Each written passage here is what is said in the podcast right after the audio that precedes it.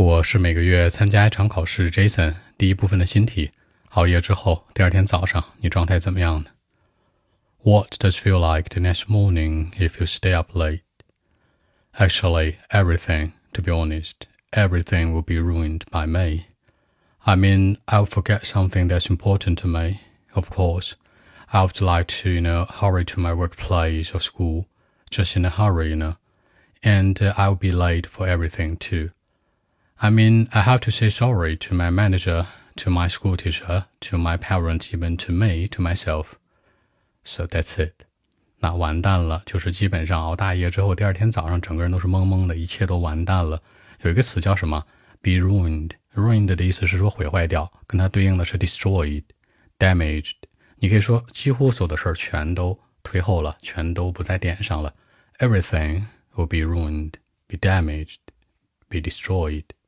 啊，匆匆忙忙，基本上熬大夜之后，第二天早上起不来呀，肯定很匆忙去一些地方，对不对？I'll be in a hurry，强调的是，哎，我要在一个匆忙的状态下，或者呢，I'll be like hurrying to somewhere，对不对？Hurry to some place 也是可以的。那这里面的 some place 可以直接说 school、company、workplace，you know。那迟到，迟到你可以说 I'll be late for everything，I'll be late for my work，be late for my study，be late for my life，you know。 所以说呢，基本上就是熬大夜之后，第二天都是这样。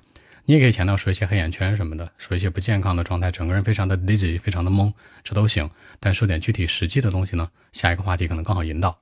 OK，我们再来一遍。Well, actually, everything would be ruined by me. I mean, everything would be destroyed.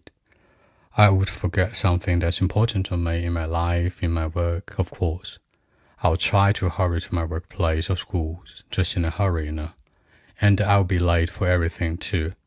I have to say sorry to my manager, to my school teacher, to my parents, even to me myself.